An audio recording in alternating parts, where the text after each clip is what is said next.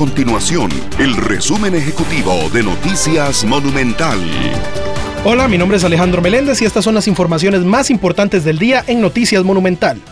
La Autoridad Reguladora de los Servicios Públicos, ARECEP, realizará un censo de 1.200 establecimientos que venden gas licuado de petróleo en todo el país. De acuerdo con la institución, el censo se hace con el fin de conocer exactamente la cobertura de ese mercado en todo el país y disponer de una base de datos actualizada para una adecuada fiscalización de la calidad del servicio, así como la atención de quejas y denuncias. Glenn Calvo, fiscal de Probidad, Transparencia y Anticorrupción, lamenta que haya prácticas corruptas que se hayan normalizado mucho.